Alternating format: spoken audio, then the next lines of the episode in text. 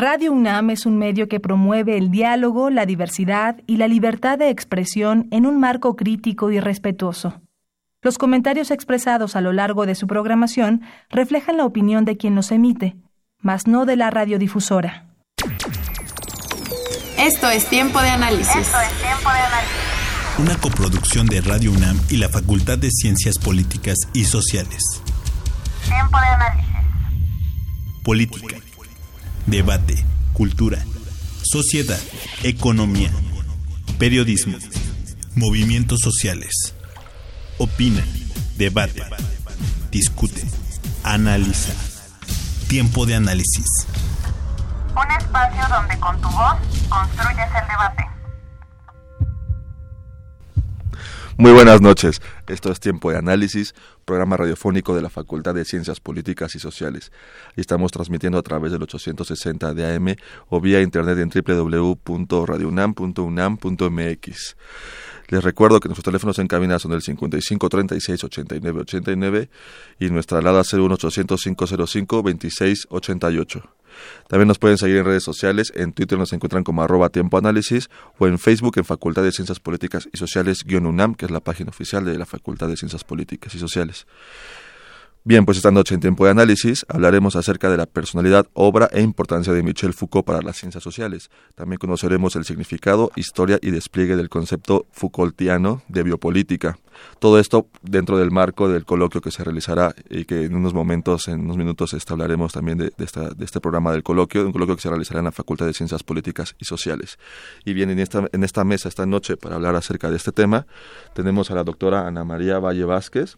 Ella es profesora de posgrado de Pedagogía de la UNAM. Buenas noches, profesora. Hola, buenas noches. Tenemos también a, al doctor Marco, Marco Jiménez. Él es profesor titular de la FESA Catlán eh, en la licenciatura de Sociología. Hola, buenas noches. ¿Qué tal? Buenas noches, profesor. Y tenemos al doctor Luis Gómez Sánchez. Él también es profesor de la Facultad de Ciencias Políticas y Sociales, profesor de Sociología. Y es, bueno, él es licenciado en Economía y con maestría y doctorado en Sociología. Muy buenas noches a todo el auditorio. Muchas gracias por estar con nosotros esta noche. y pues bien, para empezar el tema, este y para los, los radioescuchas que, quizás sea la primera vez que, que, escuchen el nombre de Michel Foucault, eh, para, este, para ellos eh, sería bueno sentar estas bases de quién, quién fue, cuál es su obra, eh, cuál es la importancia de Michel Foucault. Y pues bueno, no sé quién, quién, quién gustaría empezar. Doctor Gómez. Sí, bueno, en primer lugar, decir que el nombre Michel Foucault representa la ruptura de una tradición sociológica que eh, va a poner en juego lo que algunos de nosotros llamamos la otra luna eh, del hombre, porque eh, la luna que tenemos pues da una sola cara y es difícil ver qué hay atrás. Claro, después del Sputnik se sabe que hay atrás de la luna, pero Foucault ejemplificaba esto diciendo que la otra cara de la luna del hombre es aquello que lo inquieta, que lo perturba, que le produce desazón, y ahí están temáticas como eh, la vida, la muerte, la enfermedad, la locura, la prisión, la delincuencia. Y bueno, todos estos temas, junto con el de biopolítica, al cual nos referiremos en unos momentos, eh, constituyen eh, un gran bagaje de intervención de la sociología y de la politología eh, y de otras disciplinas. Foucault está hoy considerado como el intelectual de las ciencias sociales más importantes del siglo XXI. Eh, para abreviar, es el científico social más citado, aunque él se oponía a llamarse a sí mismo científico social, más citado en el mundo en estos momentos. Y también se oponía a las citas, por cierto. No le gustaba citar. El tema para él de lo que es un autor era fundamental. ¿no? Yo quisiera, perdón por la interrupción, antes de hablar, antes de hablar de, lo que nos trae aquí, soy Marco Antonio Jiménez. Yo me siento realmente conmovido y con sentimientos bastante encontrados al estar en esta radiodifusora, ¿no?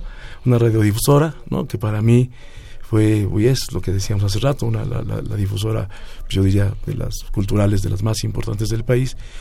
y que durante años, eh, durante décadas, cobijó a mi maestro y amigo Marcelino Perello. El programa de sentido contrario, ¿no? que pues tuvo que ser cancelado y que para mí es eh, una emoción encontrada, digamos, porque eh, finalmente esta casa, ¿no? Esta, este lugar, este espacio que lo cobijó, hoy nos abre también las puertas para hablar de un coloquio en donde precisamente hablamos de uno de los personajes más revolucionarios, más importantes del siglo pasado, que fue Michel Foucault, y que eh, de algún modo nos hace pensar en las, en las cosas que no suelen ser lo, común, ¿no? Eh, por eso, bueno, quería expresar este, estas emociones encontradas, ¿no? De, estar aquí en, en, Radio UNAM, en donde por décadas estuvo mi querido maestro y amigo Marcelino Perello. Para mí es eh, importante decirlo porque habría que rendirle un homenaje a su memoria y al tiempo y al trabajo que hizo en esta radiodifusora. Bueno, yo quise nada más unirme a lo que dice Luis y Marco. Y uno de sus amigos eh, cercanos a Michel Foucault era Paul Bain, historiador, y que Paul Bain decía de Michel Foucault que revolucionó la historia. Si algo tenía Michel Foucault ese, era esa mirada como de bisturí, que en las prácticas que, en el que nada pasa, en el que todo ocurre de manera cotidiana y normal y nadie nos damos cuenta, está pasando todo. Y Michel Foucault tenía esos casos, esos expedientes como botones de muestra que nos dejaba en la mesa para decir, miren, estos somos como Occidente, estos somos como humanidad y nos ponía a temblar. Y creo que en eso Michel Foucault fue un gran, eh, sí, un científico, un gran humanista, un gran historiador y alguien que nos dejó mucha tarea pendiente. Eh, para seguir pensando, él lo que hacía era problematizar la realidad. No daba soluciones, eh, así tiene que ser esto, tendrá, tendremos que hacer esto, sino más bien lo que decía es, miren el problema en el que estamos metidos, ¿eh? a propósito de la medicina, a propósito de la violencia, a propósito de la seguridad, a propósito de la educación. Miren la, la chamba que tenemos y vaya que nos dejó problemas por pensar, no sé si por resolver, pero sí por pensar. ¿Cuál, cuál sería, para entender aún mejor eh, la vida y obra de Michel Foucault, cuál era su contexto y qué, décadas fueron las más, en las que él vivió, sus, momentos más productivos? Mira, eh, él realmente empezó en los años 60, fue profesor en Siria, fue una especie de embajador cultural de Francia en Suecia eh, y regresando de Suecia presentó su tesis de doctorado con precisamente la historia eh, de la locura en la edad clásica. Y es a partir de ahí, inmediatamente después publica Las Palabras y las Cosas, que es un libro epistemológico, y a partir de ahí se vuelve una personalidad, alguien que es invitado a los programas de radio, a los programas de televisión, eh, muy rápido, después de pasar fulgurantemente por la Universidad de París 8, eh, es nombrado en el Colegio de Francia.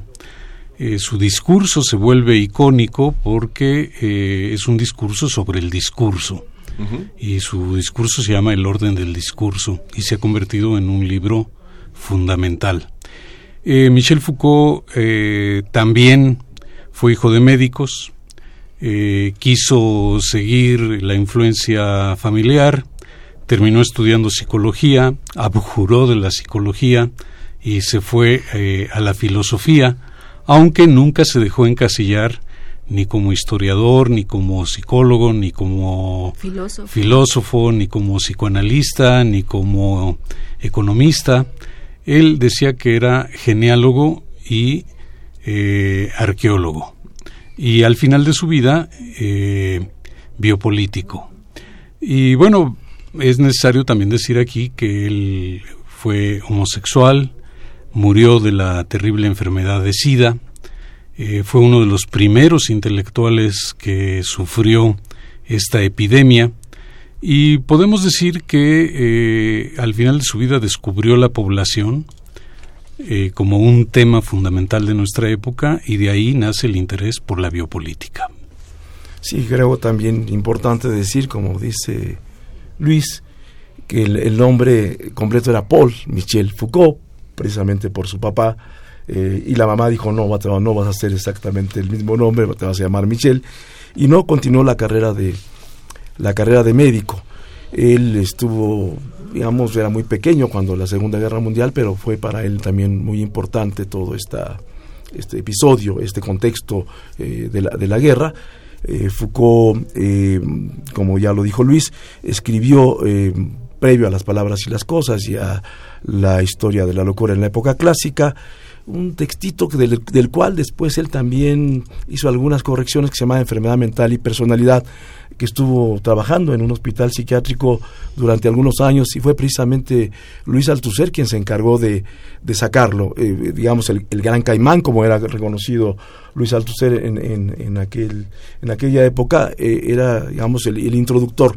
Tuvo algunos variados maestros yo diría que entre el de los más importantes y referentes más importantes está Althusser y también Canguilhem, ¿no? que sería digamos el otro el otro gran maestro. Una cosa que hay que mencionar es que cuando Foucault sale al, a, la, a la palestra, cuando anuncia en el colegio de Francia eh, su, con su discurso inaugural del orden del discurso, eh, eh, eh sustituyendo a um, Hippolyte, que era el que tenía la, la cátedra sobre Hegel, sustituye a un gran filósofo también, que era otro de los contextos importantes. Pero no cabe duda que el contexto fundamental de Foucault en aquella época era Jean-Paul Sartre. ¿no? Sartre era el, el, gran jefe, digamos, de la, de la intelectualidad francesa y yo diría del mundo occidental, europeo. ¿no? El, primer libro que, bueno, no el primer libro, pero sí un libro fundamental de Sartre se llama Las Palabras y Foucault le llama a su libro Las palabras y las cosas, como diciéndole, ahí te va, a ver qué piensas, ¿no? También existen las cosas, ¿no?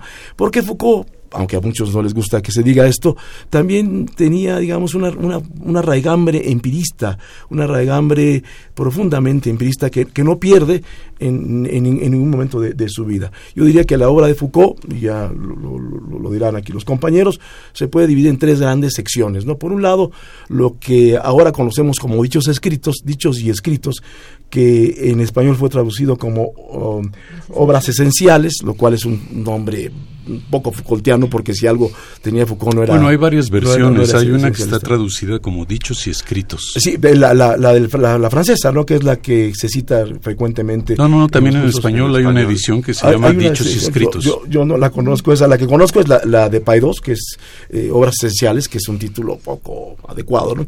Ese, es, digamos, es un, es un gran bloque de la obra de Foucault. El otro gran bloque de la obra de Foucault son sus libros, que no pasan de una que serán una docena de libros. No, son 30. son 30 que, libros. escribió, el primer libro fue Enfermedad Mental y Personalidad y el último que escribió fue eh, la, la, inquietud de sí, ¿no? que sí, no sabía que fueran 30, yo pensaba que eran un poco menos, pero eh, eh, en, lo, en, lo, más reciente son los cursos, ¿no? los cursos de, que están apareciendo, que todavía siguen apareciendo, y que también son alrededor de unos 20 cursos desde 1970 y tantos, 75, 74. Hasta 1983. 84. 84, sí. Sí, Ana. nada más como para agregar esto último, una anécdota de un compañero que trabaja también a Michel Foucault, eh, brasileño, que decía entre la diferencia de leer a un Foucault de, eh, que escribió un libro y, un, y leer a un Foucault que dictó una cátedra de sus cursos, era ver a, en los primeros el platillo ya preparado, un platillo exquisito, delicioso, perfectamente acomodado, mm, de gourmet. Y el, los libros de los cursos era ver al cocinero en acción. Uno lee los cursos de Foucault y va siguiendo al cocinero, el, diríamos, el pensador en escena. y parece que uno está tomando ahí los cursos con Foucault. Y bueno, es, es un pensador que hay que, hay que leer. Doctor. Eh, a diferencia de otros sociólogos, bueno, Foucault no era un sociólogo, pero sí tiene una filosofía de la sociedad. Y en ese sentido, eh, siempre Foucault rechazó construir una teoría general de la sociedad.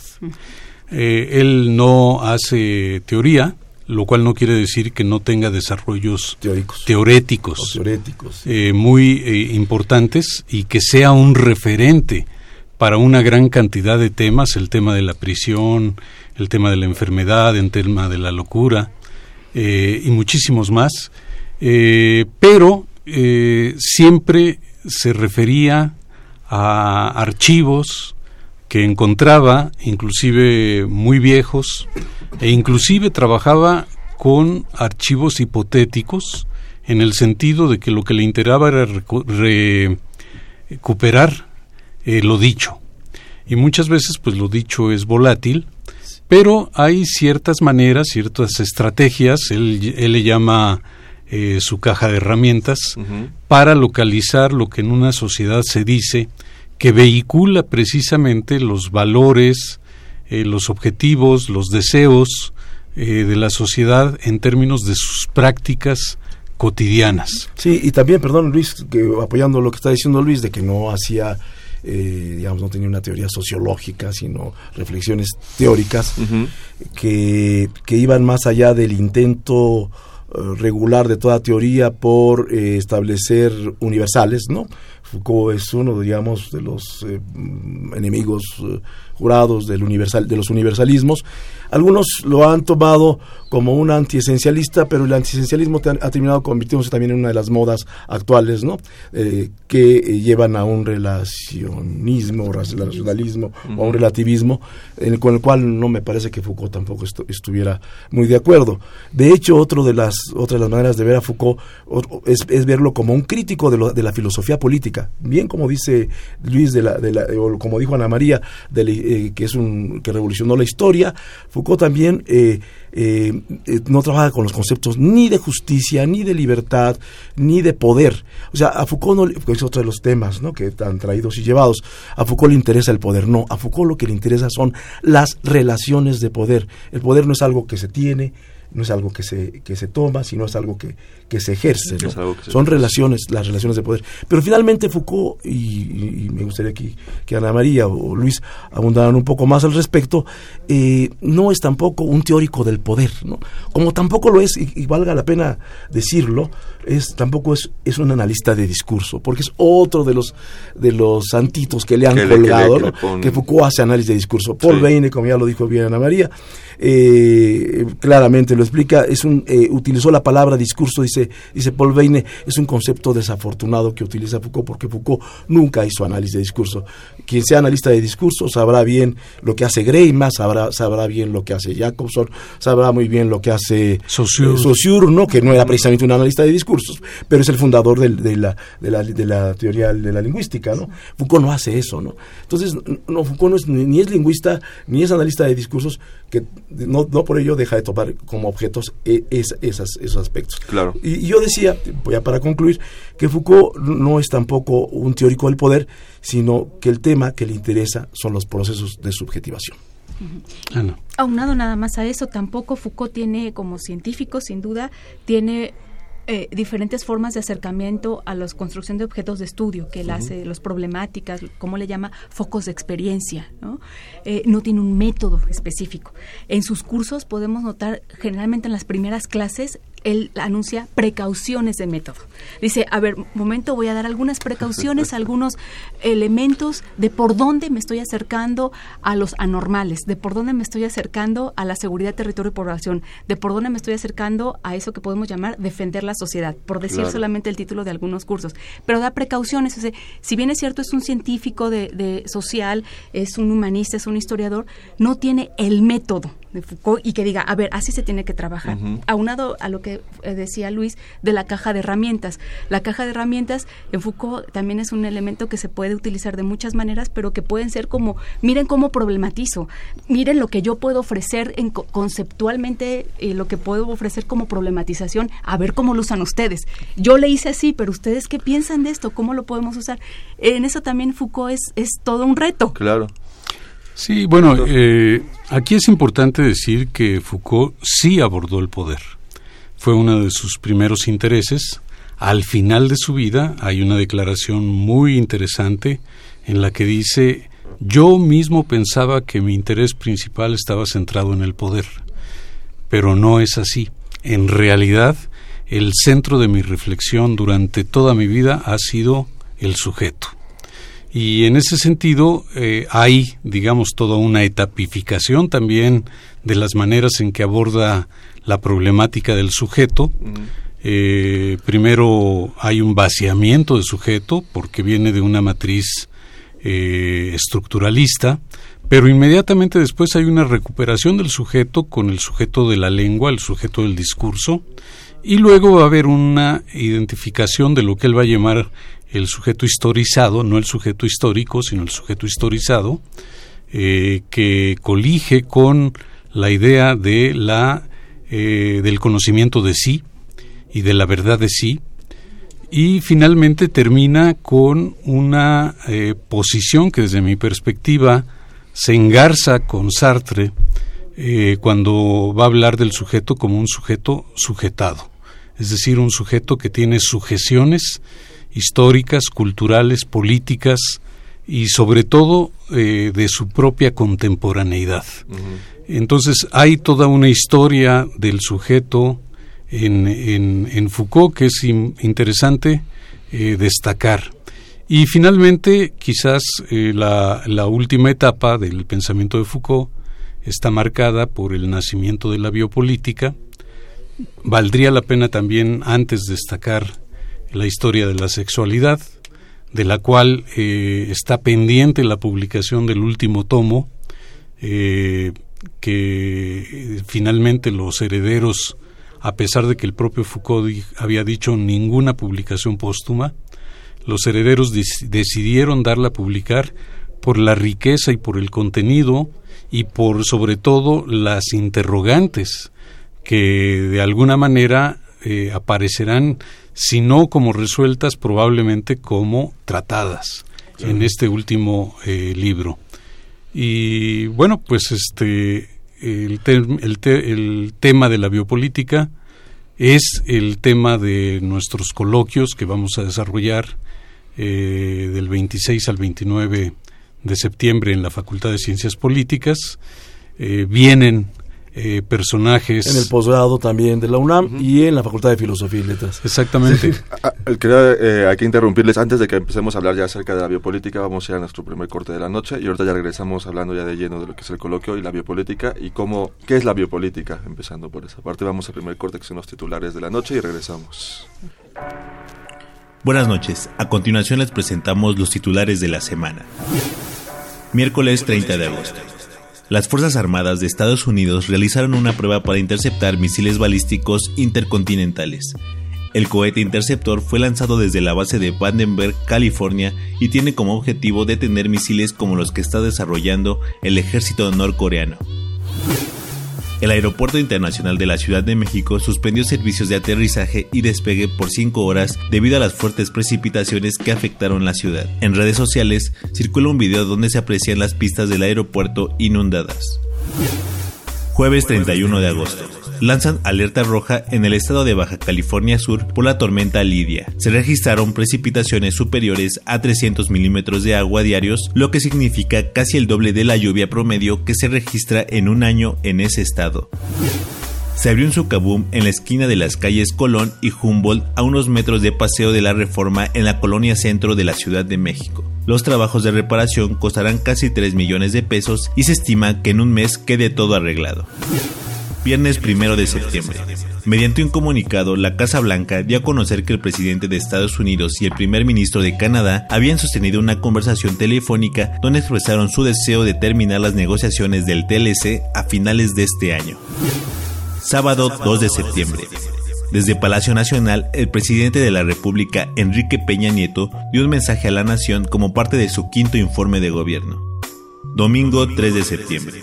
Corea del Norte realizó una prueba nuclear en la que detonó una bomba de hidrógeno, la cual puede equiparse dentro de un misil de alcance intercontinental. El ensayo provocó un terremoto en una provincia de China que colinda con Corea del Norte y con la ciudad rusa de Vladivostok lunes 4 de septiembre. De acuerdo a una investigación de mexicanos contra la corrupción y la impunidad, el Procurador General de la República, Raúl Cervantes, tiene registrado un Ferrari 458 Coupe a su nombre en una casa de interés social en el estado de Morelos que se encuentra deshabitada. El huracán Irma sube a categoría 5 con vientos de 280 km por hora con dirección hacia el Caribe y el sur de Estados Unidos. Martes 5 de septiembre. El fiscal general de Estados Unidos, Jeff Sessions, anunció que el gobierno americano terminará el programa DACA, acción diferida para los llegados en la infancia en español, el cual protegía de la deportación a casi 800.000 jóvenes indocumentados en esa nación. Ante este anuncio, la Cancillería mexicana dijo que se redoblarán esfuerzos para garantizar la protección consular de los adolescentes y niños que sean afectados por esta medida al otorgar asistencia legal a los Dreamers mexicanos en Estados Unidos. De los 800.000 indocumentados protegidos por el DACA, el 78% son mexicanos. Con información de Jessica Gutiérrez se despide de ustedes el Segundo. Continúa escuchando Tiempo de Análisis. Estamos de vuelta ya en tiempo de análisis. Les recordamos nuestros teléfonos en cabina que son el 55 36 89 89 y nuestra alada 01800 505 26 88. También nos pueden hacer llegar todas sus dudas y comentarios vía Twitter en arroba tiempo análisis y en Facebook en Facultad de Ciencias Políticas y Sociales guion UNAM. Bien, pues continuamos en la mesa hablando de Michel Foucault y de la biopolítica. Eh, les recuerdo rápidamente que nuestros invitados son el doctor Luis Gómez, el doctor Marco Jiménez y la doctora Ana, Ana María Valle. Eh, nos hayamos, eh, eh, la primera parte ya hemos hablado acerca de la obra, vida y obra de Michel Foucault. Es, podríamos seguirnos todo el programa hablando, hablando precisamente solo de este, de este particular tema, de la vida y obra. 30 libros, una producción intelectual enorme, pasando desde pues hablando de las sociedades panópticas, de las palabras, este, bueno, todo, generalizando todo, que al final era el sujeto, su, su, su, objeto de estudio al que realmente le, le, le dedicó toda esta producción literaria. Este, y ahora ya eh, comenzaremos a hablar acerca de lo que es la biopolítica, relacionándolo directamente con la importancia de Michel Foucault. Entonces, para ello, eh, quería preguntarle, doctor Marco Jiménez, ¿qué es la biopolítica? Sí, es importante decir, ya se dijo aquí eh, previamente, cómo está dividida más o menos la obra o cómo podemos tomar la obra de Foucault. Para mí, no sé si mis compañeros coincidan, el tema de la biopolítica es el tema que atraviesa de de un extremo al otro todo el trabajo de Foucault y que lo podemos ver muy claramente en sus cursos. ¿no? Porque cuando uno va a los libros, ¿no? Eh, lo que puede uno hacer es hablar de, las etapas de Foucault, ¿no? La primera etapa, eh, la etapa estructuralista, ¿no? La etapa de arqueológica, y de la episteme, ¿no? Y la genealógica. Y después la segunda etapa, la genealógica y, del, y los dispositivos. Y la tercera etapa, la de la ética y la hermenéutica, que por cierto, cabe aclarar también, Foucault jamás hace hermenéutica. Él observa la forma en cómo se interpretan los sujetos y es lo que trabaja en su, en su curso sobre la hermenéutica del sujeto, porque también se ha dicho que Foucault es un hermenéutico. No, no, no, no, Foucault está en otro, en otro campo de, trabajo. Entonces el tema de la biopolítica que, que nos trae a esta esta plática, eh, aparece ligado a otro, que es el del biopoder. De hecho, la primera vez que él habla eh, de esto es en unas conferencias que dicta en 1976 en Río de Janeiro.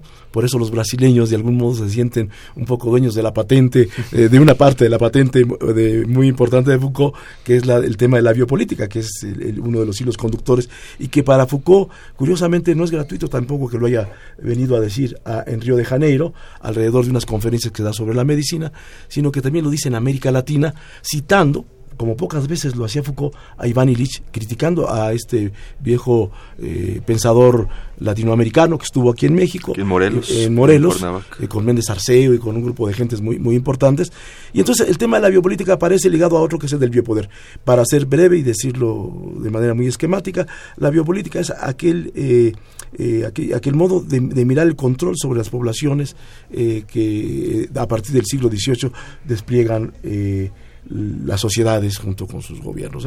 no es un asunto meramente del gobierno o de los estados, sino que es un asunto del conjunto de la sociedad. Es el control de la población que se establece a partir del siglo XVIII, particularmente en tres grandes campos, que es el de la medicina, el de la seguridad y el de la población. El ámbito jurídico. Y el ámbito jurídico, sí, la población.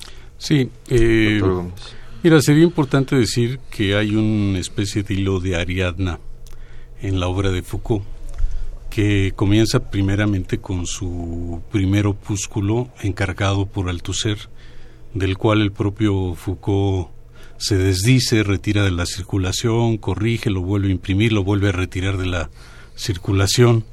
Y después, eh, como una especie de lapsus familiar, eh, introduce lo que se llama el nacimiento de la clínica.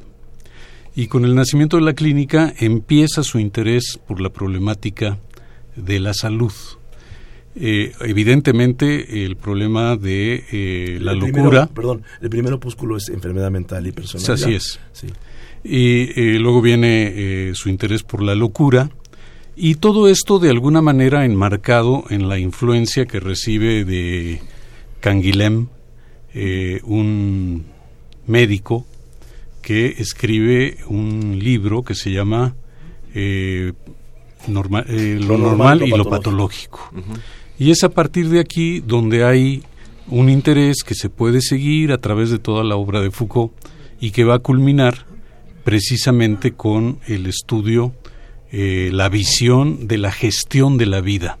La gestión de la vida no solamente en términos de políticas públicas, que es una de las formas, sino también en cómo la medicina, cuando se hace medicina científica y experimental, no puede ser de otra naturaleza más que social.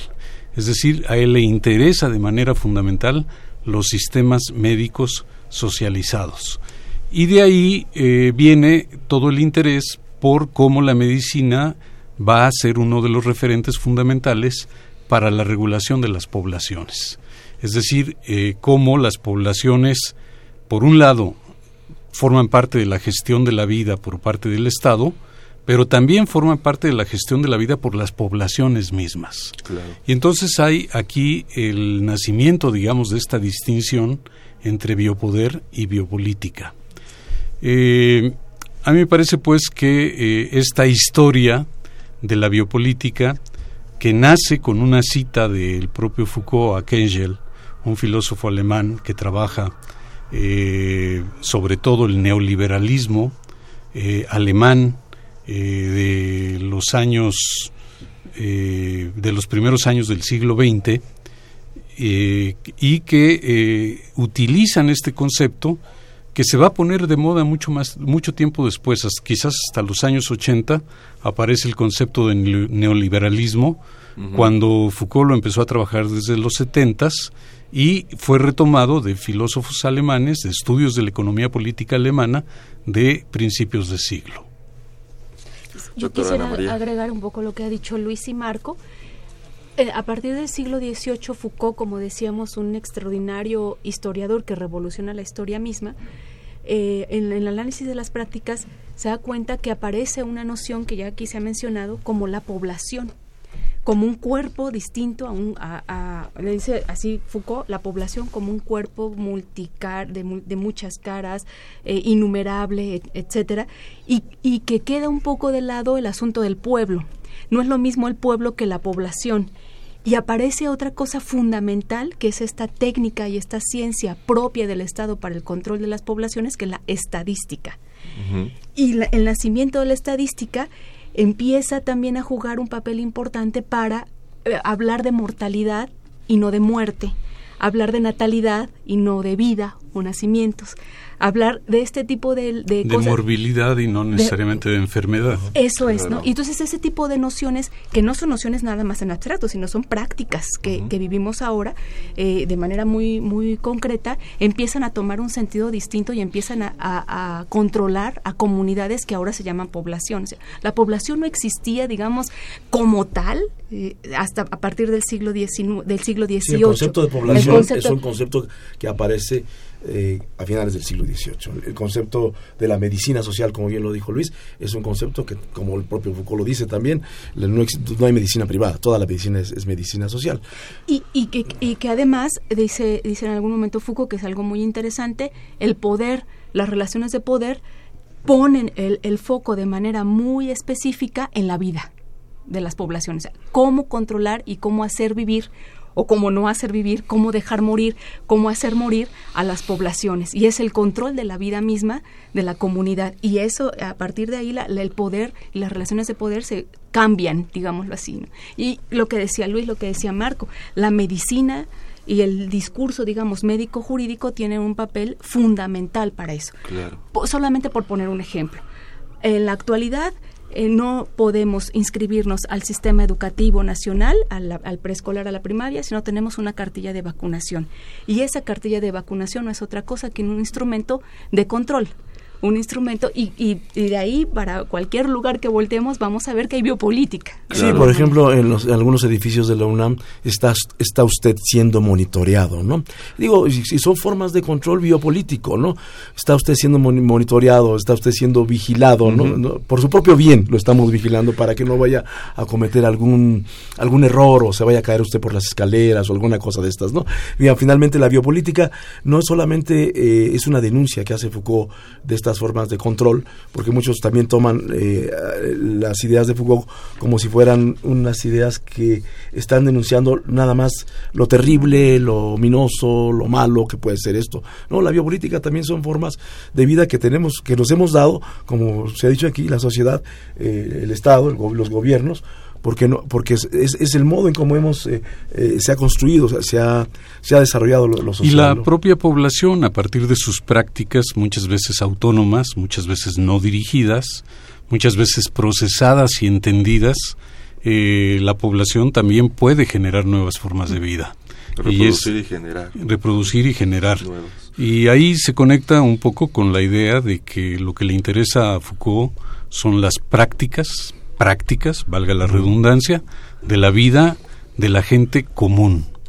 Aquí hay, digamos, una eh, frase que se ha hecho muy común en Foucault. Foucault no le interesa eh, la historia de los grandes acontecimientos, le interesa la historia de la gente sin historia, la gente, la historia de la gente común, de las prácticas sociales que la sociedad va creando y recreando que se pueden eh, convertir en, en, cánones de vida, pero que en un momento determinado también pueden entrar en eh, perder credibilidad e inclusive desaparecer o aparecer en otro momento bajo circunstancias diferentes, por eso hay como el énfasis en la continuidad, la discontinuidad, el cambio y eh, las rupturas, que son, digamos, básicas para entender el pensamiento de Foucault y no solamente este pensamiento lineal que dice venimos de la barbarie y vamos a la civilización, cuando en realidad en plena civilización hay momentos grandes de barbarie. Claro, lo que de hecho él, tiene una frase eh, criticando indirectamente, porque de pronto también le daba a, a Cornelius Castoriadis, porque Castoriadis junto con otros autores eh, de aquella época sacaron una revista que se llamaba Socialismo o Barbarie, ¿no? Y Foucault lo que dice es revolución y barbarie, ¿no? O sea, no puede haber revolución sin barbarie, no puede haber socialismo sin lo otro, sin la barbarie, o sea, van juntos. Claro. Van eh, no, no no no no creamos en ese para ese paraíso al que vamos a llegar uno o el otro. Sí, sí, uno o el otro, ¿no? las cosas se dan se dan juntas. Y otro asunto que ha tocado aquí Luis, Foucault nos interesa por una historia de la verdad, sino por cómo ha sido dicha, ¿no? La verdad y vivida. En, la historia. Es decir, le interesan los procesos de veridicción, ¿no? O sea, ¿qué es lo que se dice de la verdad? Porque las historias de la verdad, pues hay muchas, ¿no? Como las historias de las ideas o historias de las mentalidades, que, es, que es precisamente otro de los contextos que, que va aunado a, a, su pensamiento y que él, eh, en ese sentido, la originalidad y la, la distancia del pensamiento, lo que él produce, es, es muy, muy creativo, ¿no? Eh, otros dos términos que, que bueno, tú Luis hablarás de la antropometría de, este, en tu ponencia, ¿no? Pero hay dos términos eh, que ya Luis mencionaba y que recuerdo que están relacionados con la biopolítica, que es lo de la anatomopolítica y las antropotécnicas. Precisamente el, término de antropotécnicas es un término, dice otro autor, otro filósofo que se llama Sloterdijk, dice es un término sacado de los manuales eh, disciplinarios de los eh, del ejército soviético no eh, las antropotécnicas. Es el modo que, esta es la diferencia un poco no, las formas disciplinarias. Las formas disciplinarias que es lo que tiene que ver más con el biopoder. Digamos el biopoder es para el cuerpo y para las personas individuales lo que la biopolítica es para las poblaciones en general, ¿no? O sea, cuando hablamos de biopolítica hablamos de procesos poblacionales, ¿no? De estadísticas, de lo que ya se ha dicho aquí. Y cuando hablamos de biopoder hablamos de formas de control del cuerpo en lo particular, de formas disciplinarias, que fue un tema que a Foucault le interesó mucho y que después, precisamente en otra cosa que habría que decir, cuando él pasa de la historia de la sexualidad, el primer tomo que se llama La voluntad de saber, que digamos todavía está, por decirlo de manera simple y torpe, en su etapa eh, genealogista, ¿no? Él todavía está tratando, trabajando a, partir de dispositivos y genealogías. El segundo tomo ya no está, ya, cuando habla de la historia de sexualidad en el uso de los placeres, ya es otro, es él, da un giro y se preocupa por eh, estudiar la historia en, el, en, el, mundo griego, la dietética, la económica, ¿no? del, del sexo, sobre todo en, en, en, las, en las tecnologías del yo, que, es lo que le va a llamar cómo la sexualidad controla nuestra, nuestra actividad. Y por último, en el, en el último tomo, la, eh, el, cuidado. sí, donde se va a interesar por, la por el cuidado sí, por la hermenéutica del sujeto. ¿no? Claro. Vamos a hacer eh, nuestro segundo corte de la noche. Eh, vamos a, ir a una cápsula que nos prepara el Centro de Estudios Europeos de la Facultad de Ciencias Políticas y Sociales y regresamos con, con en la mesa.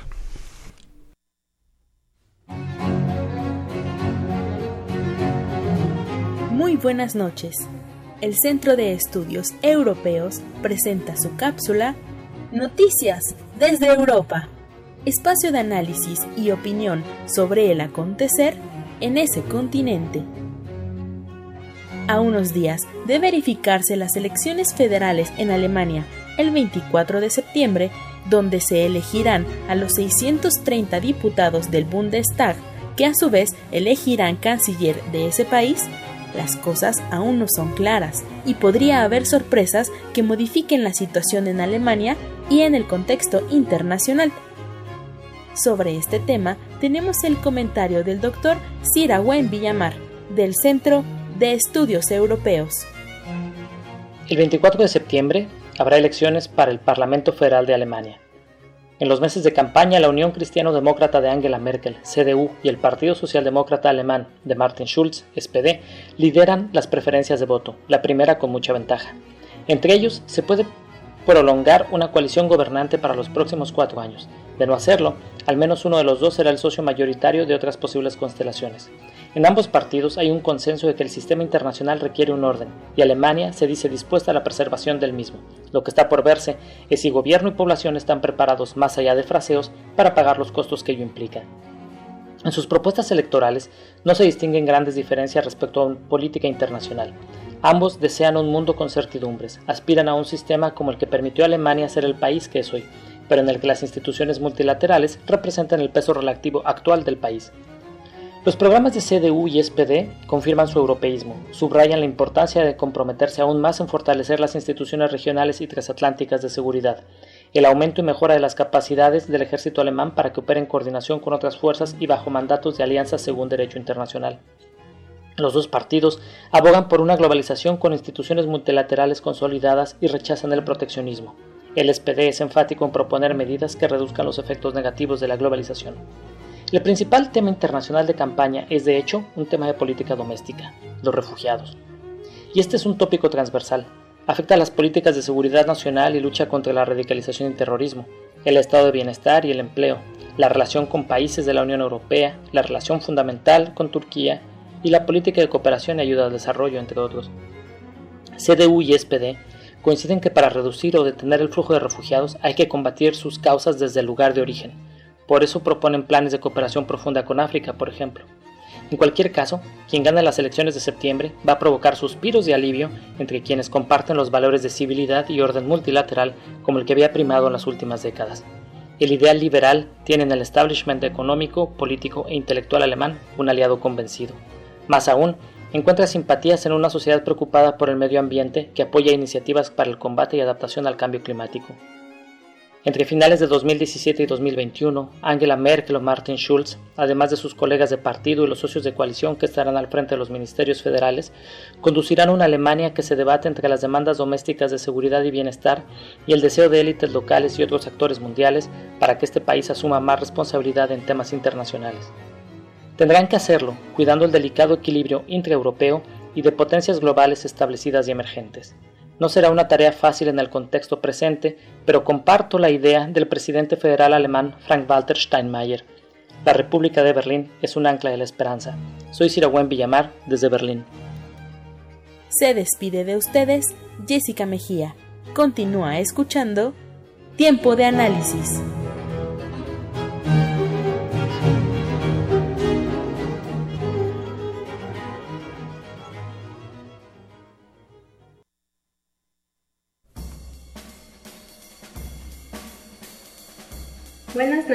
A continuación les presentamos en el librero cápsula con información de las más recientes publicaciones de la Facultad de Ciencias Políticas y Sociales.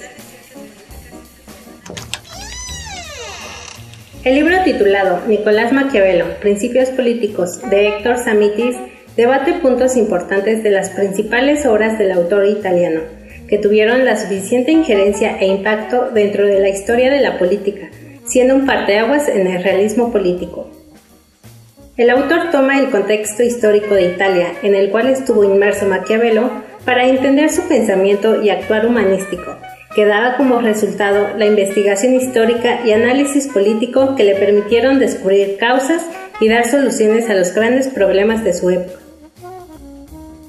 En el libro se pone en tela de juicio el método histórico que Maquiavelo empleó en sus estudios, análisis y obras, método que se derivó del legado de historiadores como Florentino el Magnífico, Olivio, Norberto Bobbio y Tito Livio. También se analiza la naturaleza del hombre como elemento precursor de las obras políticas de Maquiavelo, a las cuales las dotaba no solo de estructura histórica, sino también de estructura psicológica y antropológica. Nicolás Maquiavelo, Principios Políticos, es un libro que publica la Facultad de Ciencias Políticas y Sociales en conjunto con la Universidad Nacional Autónoma de México y se puede adquirir en la librería de nuestra facultad, ubicada en el edificio C, planta baja. Se despide de ustedes, Jessica Gutiérrez. Continúa escuchando Tiempo de Análisis. Estamos de vuelta ya en tiempo de análisis. Les recuerdo rápidamente nuestros teléfonos en cabina que son el 55 36 89 89 y también les, les, les, recuerdo que todas sus dudas y comentarios nos los pueden hacer llegar vía Twitter en arroba tiempo análisis. Bien, pues rápidamente ya este es nuestro último bloque del programa y pues para concluir algunos, algunos este, algunas ideas que los profesores nos estaban este, terminando de, de, comentar. Eh, el doctor Luis Gómez nos quería dar una, este, todavía, o sea, todavía dentro del marco de lo que es la biopolítica, este, el análisis de la corporalidad. Sí, algo, algo que es importante en la visión de Foucault es la noción de cuerpo. El cuerpo se entiende como un espacio de inscripción, quiere decir que el cuerpo habla de sí, pero al mismo tiempo debemos entender que lo que le pasa al cuerpo individual le pasa al cuerpo social. Y yo creo que esta es una de las claves para entender lo que es precisamente la biopolítica. Nadie está enfermo de algo original, sino que es la sociedad la que en su conjunto, por ejemplo, tiene diabetes, tiene hipertensión, eh, tiene obesidad, y en ese sentido lo que pasa en cada cuerpo individual se refleja en la sociedad y lo que pasa en la sociedad se refleja en los cuerpos individuales. Y bueno, queremos hacer una invitación a todo el público a participar, a asistir al coloquio, al sexto coloquio latinoamericano sobre biopolítica, al cuarto coloquio internacional de biopolítica y educación y al segundo coloquio internacional Michel Foucault. Estos tres coloquios se integran en uno solo y van a funcionar en eh, Ciudad Universitaria, en el posgrado, en, la Facultad de Ciencias Políticas, en el posgrado general y en la Facultad de Filosofía. Eh, van a ser el 26 al 29 de septiembre, eh, los tres primeros días todo el día. Todo el día habrá, habrá mesas, conferencias magistrales y el viernes hasta, hasta las 3 de la tarde. también el viernes va a haber una conferencia magistral y vienen personeros, eh, intelectuales, grandes expertos de la obra de Foucault. Eh, y bueno, yo creo que vale la pena que el público en general se interese, conozca el aporte a las ciencias sociales y a la vida intelectual y política que hace eh, el, el filósofo Michel Foucault. Entonces vamos a dar algunos datos yo siempre eh, más sobre... Luis, yo siempre prefiero decir más que el filósofo, porque se los dejamos a los filósofos y este como uno que no es filósofo el pensador el pensador, Michel Foucault sí era un filósofo por supuesto pero también era un historiador y también era un sociólogo un antropólogo un psicólogo un arqueólogo del saber como, como bien dices no entonces eh, eh, viene está en la mesa inaugural Luca Paltrinieri quien tú puedes dar algunos datos de Luca no Luis? bueno Luca Paltrinieri ha trabajado muy cercanamente con el sitio Foucault que a su vez es responsable de la Biblioteca Foucault que se encuentra en la ciudad de Cannes, en Normandía, y ha sido uno de los colaboradores más cercanos de Antonio Negri, eh, inclusive fue su secretario y su asistente de investigación. Él, escribía, porque Antonio Negri, según dice Luca, este, le dictaba. Entonces yo, tomaba todo lo que escribía, todo lo que, lo que dictaba Negri. Sí, bueno, eh, actualmente forma parte de la directiva de eh, el sitio Foucault y de la Fundación Foucault. Y es un personaje interesante, letrado, muy conocedor de la obra Foucault y nos va a dar una conferencia magistral. ¿Él estaría el 26? Él estaría el 26 a las 10 de la mañana en el Auditorio Flores Magón de la Facultad de Ciencias Políticas con la conferencia Biopolítica del siglo XXI, la cuestión del capital humano. La cuestión del capital humano. Eh, otro conferencista que sería el magistral del martes, del miércoles 27, también en el Auditorio Flores Magón de la Facultad de Ciencias Políticas y Sociales, es un colega de Brasil, Alfredo, Alfredo Veiga Neto, de la Universidad Federal del Río do Grande do Sul, y hablará sobre la extraña combinación de neoliberalismo y bienestar social el jueves 28. Eh, perdón, antes de eso, todavía tenemos un poco para Sí, Alfredo Vega es un eh, pedagogo, ¿no? Que ha dedicado buena parte de su filósofo, pedagogo, filósofo de la educación, que ha dedicado buena parte de su obra a los temas de de, la, de Foucault y la educación. Digamos, es eh, reconocido en el Cono Sur, en la parte sur de, de, nuestro continente, eh, con esos temas. El otro es... El jueves 28, en el auditorio del posgrado de la UNAM, eh, va a estar Victoria Borso, de la Universidad de Düsseldorf, en, de Alemania, con la conferencia Luz y Sombra de la Biopolítica política y estética del lenguaje de la vida. Y ella ha trabajado cuestiones de literatura. Es experta en literatura mexicana y eh, eh, trabaja cuestiones de estética y de literatura. Y no la conocemos mucho, pero fue una recomendación que nos hizo Edgardo Castro y nos decía que era una persona con bastante conocimiento de tenía, tenía que estar en este Bueno, ella es un verdadero personaje de los estudios críticos literarios y también eh, se ha aproximado a la obra de Foucault en la biopolítica. Y el viernes 29 en la, el aula magna de la Facultad de Filosofía y Letras estará Edgardo Castro de la Universidad de San Martín de Argentina con la conferencia Seguridad, Justicia, Verdad, la evolución del concepto de gobierno de Michel Foucault eh, y bueno, como sabemos, Edgardo Castro es el traductor de Foucault.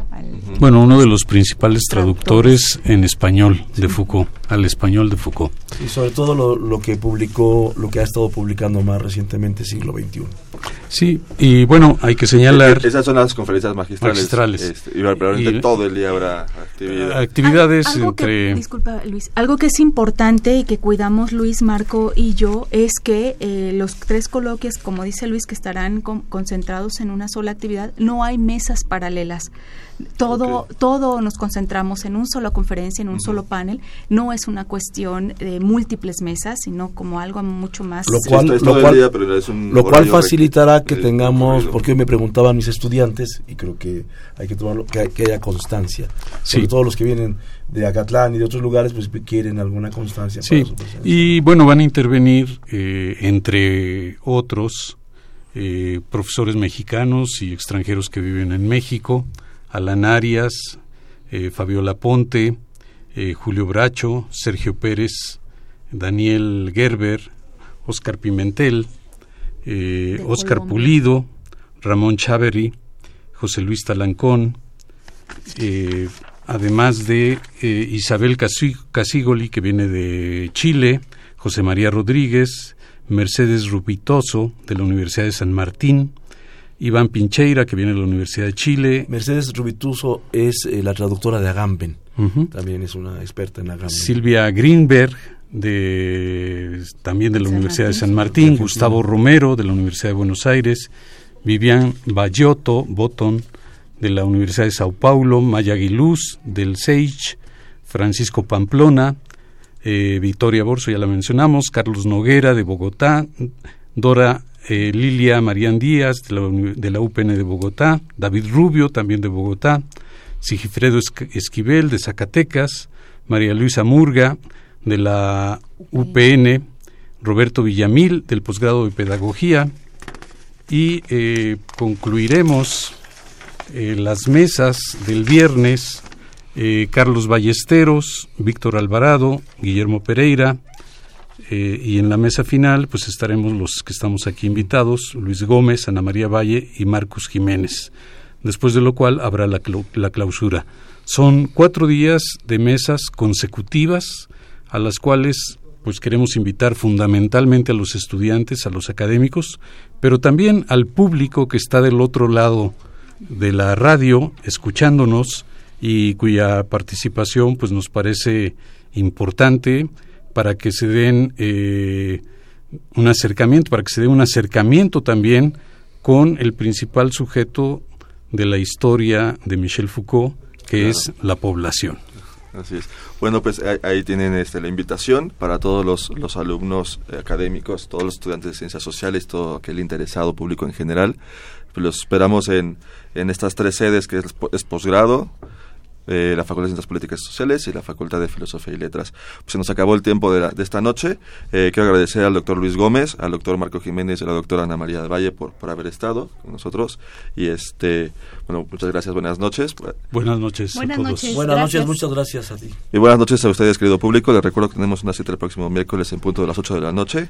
Esto fue Tiempo de Análisis. Se despide de ustedes Carlos Corres Cajadillo. Buenas noches. Esto fue Tiempo de Análisis una coproducción de Radio UNAM y la Facultad de Ciencias Políticas y Sociales. Tiempo de análisis. Política, debate, cultura, sociedad, economía, periodismo, movimientos sociales. Opina, debate, discute, analiza. Tiempo de análisis. Un espacio donde con tu voz construyes el debate.